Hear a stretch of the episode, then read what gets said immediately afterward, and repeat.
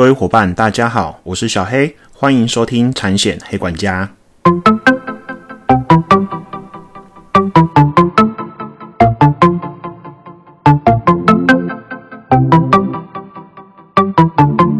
产险黑管家可以透过所有通路上架收听，不管你是 iOS 系统或是 Android 系统的手机，请搜寻产险黑管家。令小黑在 FB 也成立粉丝专业喽，Podcast 新上架的集数会在上面公告，有空啊也会在上面写一写有关产险资讯的文章啊，或者是相关产险新闻时事的分享。而如果大家有要听的主题或议题啊，可以私讯粉丝团的讯息，我也会回复哦。大家可以在 FB 上面搜寻产险黑管家，订阅追踪哦，顺便可以帮我多分享。Hello。各位黑粉，这几周还好吗？我个人是觉得啊，不管是疫情啊，或是防疫保单等等狗屁倒灶的事啊，嗯，黎明应该不远的啦。说真的啊，其实不乏在网络啊，或者是亲朋好友之间听到有确诊的情形啊，而且领了不少理赔金。不过啊，在我的想法，保护好自己啊，不要确诊，我觉得这是现在很重要的课题啦。目前确诊数还是几万几万嘛，对不对？我像录音今天的当下也七万多例嘛，嗯，让自己当那个天选之人真的是会比较好。为什么呢？因为其实现在还没有很大量的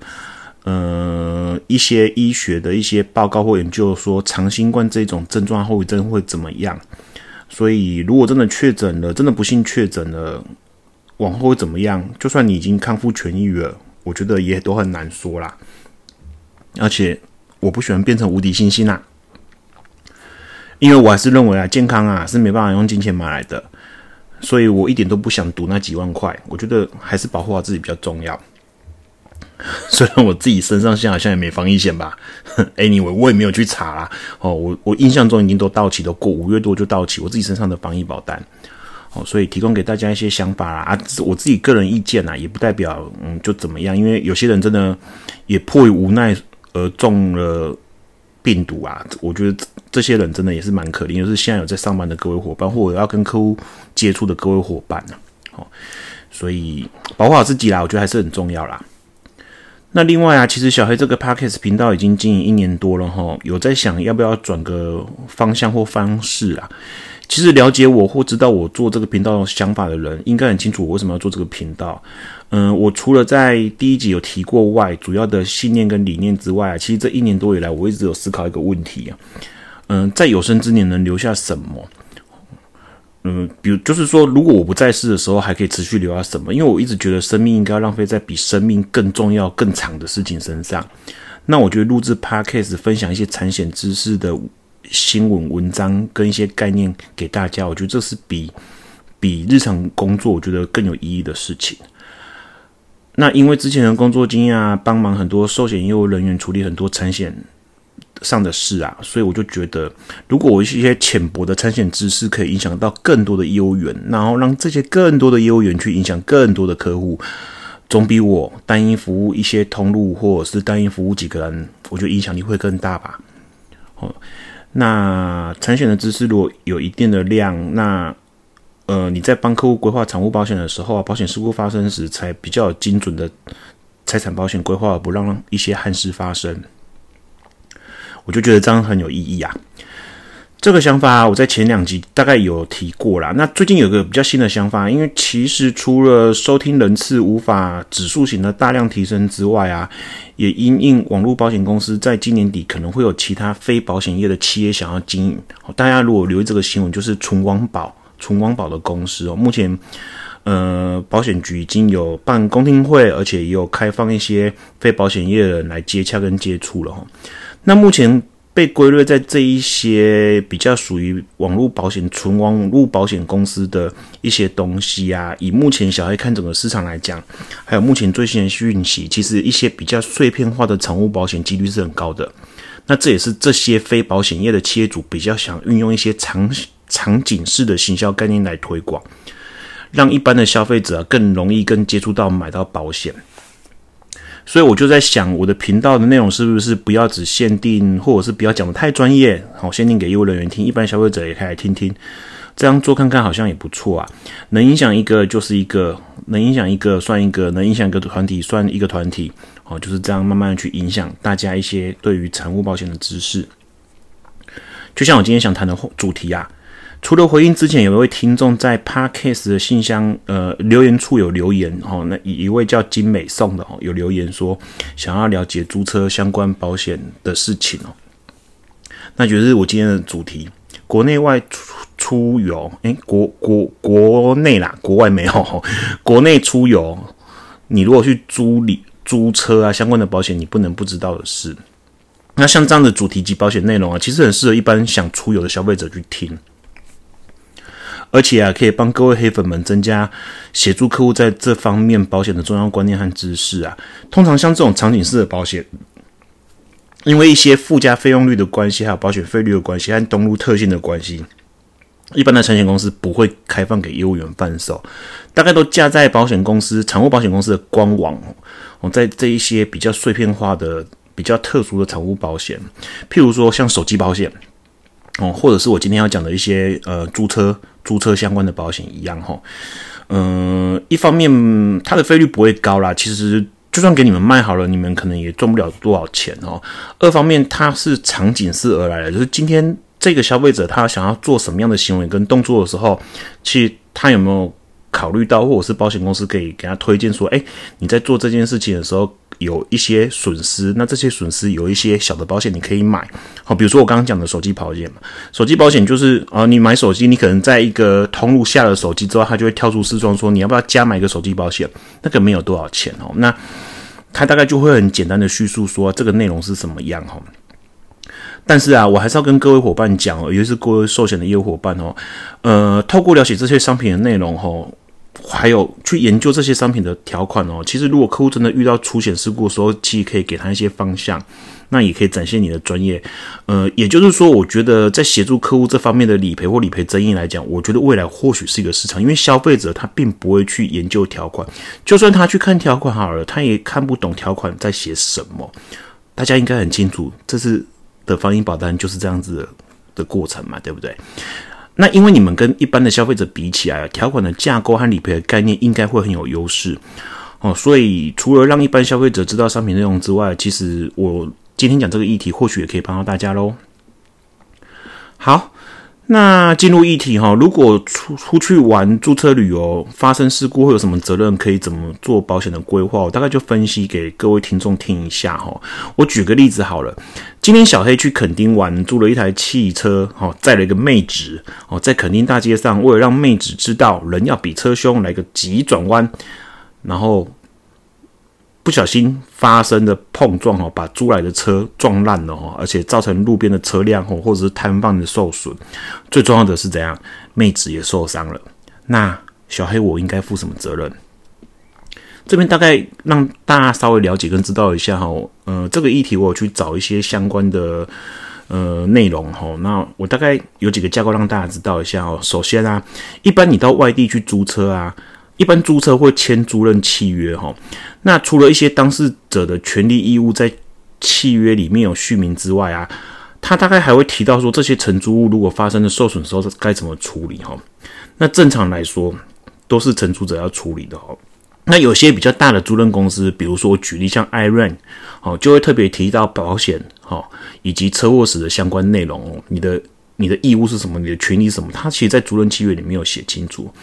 那有些比较规模比较不大的注册公司，它并没有写得很清楚。大概可是这个部分大概都会写，我大概有 Google 看了一些相关的契约内容哦。那所以这边我就要提醒各位，在租车时签名时绝对要问清楚，以免自己的权益受损哦。这边我必须提醒你们一下，你们一定要去看那个有关，有有关于你车辆发生碰撞事故的时候，那个赔偿责任大概是怎么划分的哈。那如果比较像大型的租车公司啊，或者是现在比较流行的，比如说共享汽机车这些东西的制度啊，通常你在租车的时候，他都会问你要不要加买个保险哦。那或者是说你租车那个费用，他就会把这一块的保险的保险费转嫁在你的租车费用里面了，就是含在你的租车费用里面啦。哦，其实你租车费用就含这一块的保险哦。比如说我举安润为例子。如果以该公司的官网来说，通常你租车后付租金，它除了车借给你外，还会有额外的保险的保障，也就是说，你付租金就会有额外的保险保障哈。就是我刚刚小黑刚刚讲的哈，他把有一部分的保费转嫁到租金的费用里面去了哈。那它保障内容大概是车体险、第三人哈、驾驶乘客险、强制险哦，这些都包含在里面哦。哦，那这边我还是要提醒一下，不管是什么样的，尤其是你在使用管理被保险车辆哦，或者是车辆的时候，呃，保险的启动哦，驾照跟酒驾还有造逃哦，几乎都是天条，所以这些犯罪责任原则上都没有办法，保险没办法赔的哈。OK，这个我我要再补充一下。那我要提醒一下各位的是什么呢？通常啊，租车公司啊，内涵这些保险啊，它的重点是他想要保护他自己。他自己车子本体的损失，哦，也就是说，他持有这个动产的损失，而把这个保险费转嫁在你的身上，而不是你这个出有的人，也就是所谓的承租者，因为车祸事故所导致的法律责任。我不晓得大家有没有听懂我的意思哦。也就是说，这个保险，坦白讲，它不是拿来保护你的，是来保护他这台车，也就是他这间企业的动产。租给你的时候，主要这台车发生了任何情形，必须要负法律责任的时候，所以这个保险的效果跟你自己买的会不太一样哦。哦，比如说我刚举例，像艾瑞，它虽然有保险可以用哦，但是承租者自己要负担，比如说车体损失一万块的自付额，和车辆在失窃或者是失窃期间的一些营业损失的费用。哦，这些他在法律上他是可以请求的哦。你今天租车跟他签完租赁契约里面，或者是哦，你你上他的官网或者是他的 app 去下定的这台车里面有含一些你已知的事项，正常人都会哦，我已知我知错点点点，我已经确定我 OK 了哦。那他就含这些东西哦，哦，那。其实，在他们的官网上可以加购这个保险方案，去把这两块风险转嫁掉。我刚刚讲什么样的风险？第一个就是啊，他车子发生的车体损失，哦，车碰车的损失损失一万块的自付额，你必须要付，哦，一万块以上的自付，一万块以上才有他们保险付。还有，你可能车子，比如说发生到碰撞造成的车子受损，维修期间这台车还没办法租别人的所谓的营业损失费用。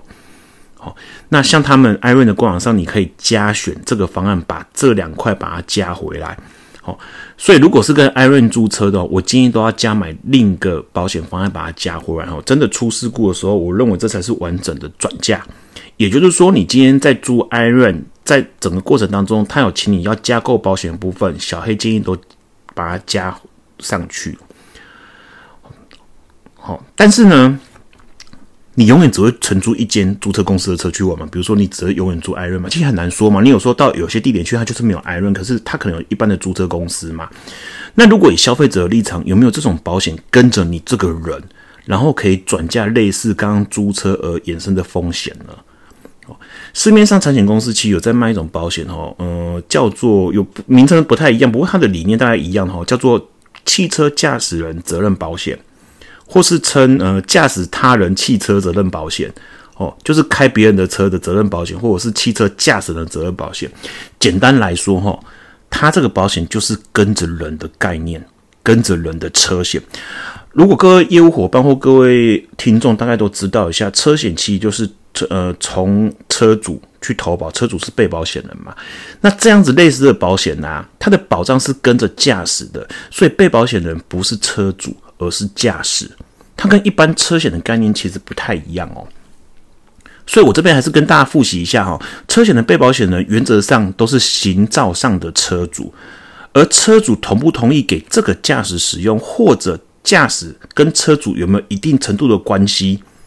或者是说是不是在租赁期间的这个车险啊，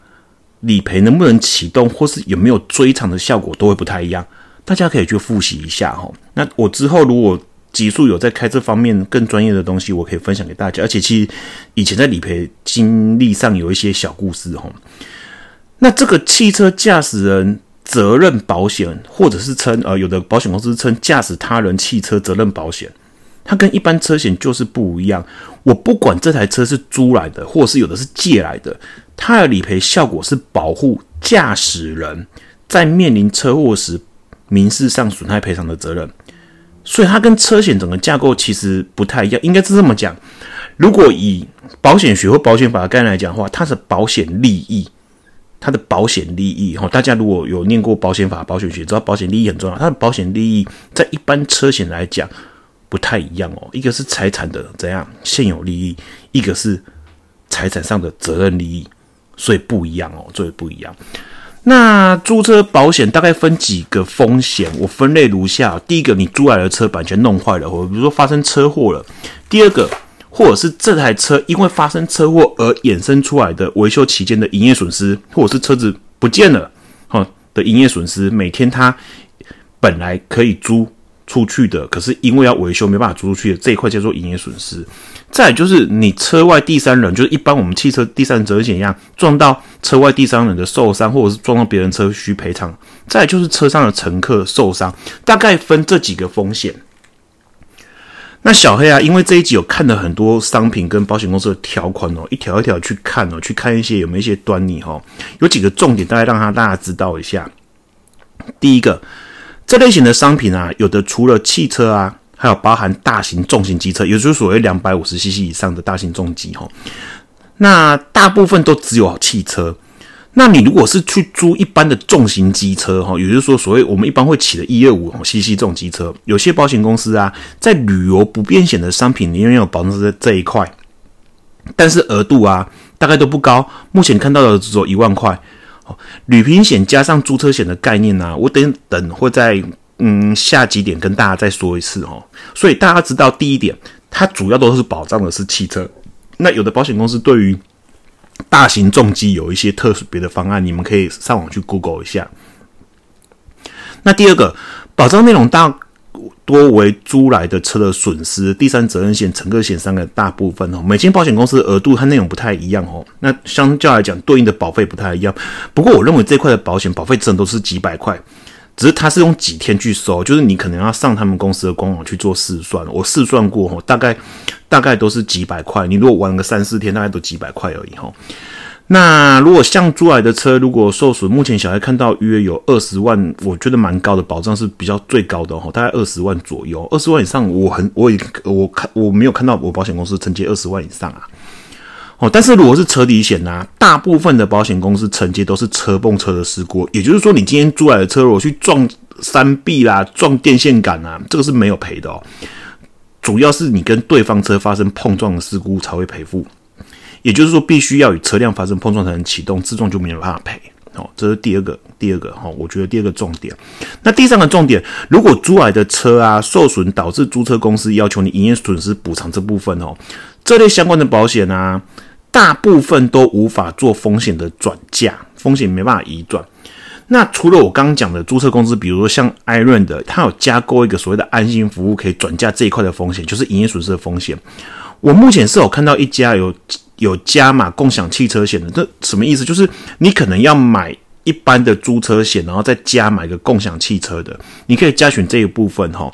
可是呢？呃，它有限一些租赁公司人赔付，像艾润啊或 Go Smart 这这些共享的，它有限公司，它也不是说你全部外面的租车行只要跟那要营业损失，你买这块它就会保有办法赔哦。就是有限租赁公司一般是不会赔的哦。所以还是提醒各位伙伴或是消费者啊，通常租车业啊，这大部分都会跟你求偿这营业损失费用，那在法律上也是被可认也也也是被认可的哈。所以，我真的建议，如果有的话，一定就要加码买。我还是建议加码买，因为这个也是没有多少钱。好，那第四个，有些保险公司会在一般的旅平险，我们出去玩不是买，比如说国内你会买一般旅平险嘛？哦，加上这种租车损失的保险，然后，就所谓旅游不便险有一个租车损失，用加购的方式让消费者去选择。那我大概先跟大家说一下哦，一般保险公司在卖的旅平险含个人责任险，对，你们如果有帮有帮各位伙伴，如果有帮客户在规划旅平险，都会有一个个人责任险嘛，或者是各位听众你自己在买旅平险的时候，你会加一个个人责任险哦。那个人责任险里面呢，我还是跟大家强调，使用管理车辆是除外的哦。你不要以为你买了旅平险里面的个责，然后你出去骑车。开车在旅游期间撞到别人这块会启动？没有没有没有，个人责任险使用管理车辆是除外不保事项。那这个车辆原则上会以公路法定义的车辆汽车为主哈。简单来说哈，它能启动项目唯一走一个就是靠人力可以启动，譬如说卡达车、脚踏车哦，你出去玩骑脚踏车，哦，这个 OK，哦，可是你如果不是靠人力，你是靠电力或燃油的，这些个人责任险都是除外的哦。简单来讲就是这样哦。小黑比对条款，比对车险、汽车的定义，比对公路法，哦，跟理赔那边做确认是这样子的哦。所以你们要了解一下哈。也因为如此啊，目前有些保险公司有开发旅游不便险当中含租车保险的商品来补偿。但是有在卖的保险公司啊，但这一块大多是定额理付吼。呃，小黑之前有跟大家讲吼，旅游不便险里面有分定额跟限额。那因为这几年其实国外的旅平险产险公司都停卖嘛，所以我也我本来是想说想跟大家分享这一块，不过因为目前没市场，所以我就没有特别跟大家说了吼。不过，旅游不便险定额跟限额其实差别很大哦。这个概念我之后有机会再跟大家分享。那在租车这一块的损失的保险里面啊，有分定额跟限额。哦，呃，所谓定额是，比如说你发生车祸，我不管你损失多少，你只要提供给我，你有报警的记录，然后或者是你有驾照和报警记录，比如说事故三连单啊，或者是你的驾照，我就定额给你，依保单条款约定多少钱，我就给你多少钱。那通常这个大概一千两千而已。哦，大家懂我意思吗？比如说你今天在高速公路上发生车祸，好，那你也不用跟理赔讲你车子损失多少钱，你只要提供你的驾照、身份证明文件以及登记联单、报警的记录证明，我就定额给你两千。那通常这样子的定额比都很难去应付你整个车祸事故的损失哦，因为保险公司目前开这个定额还蛮少的。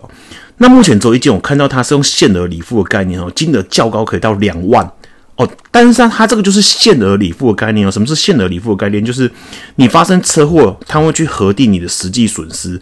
两万块以内的理赔认定的金额，它会赔给你；超过两万块，你就要自己负责。那这个车体险的范围还有到乙式哦，到已是哦。有一间保险公司的旅游不便险没有附加这个，我觉得以目前来讲，市面上应该是比较好的啦。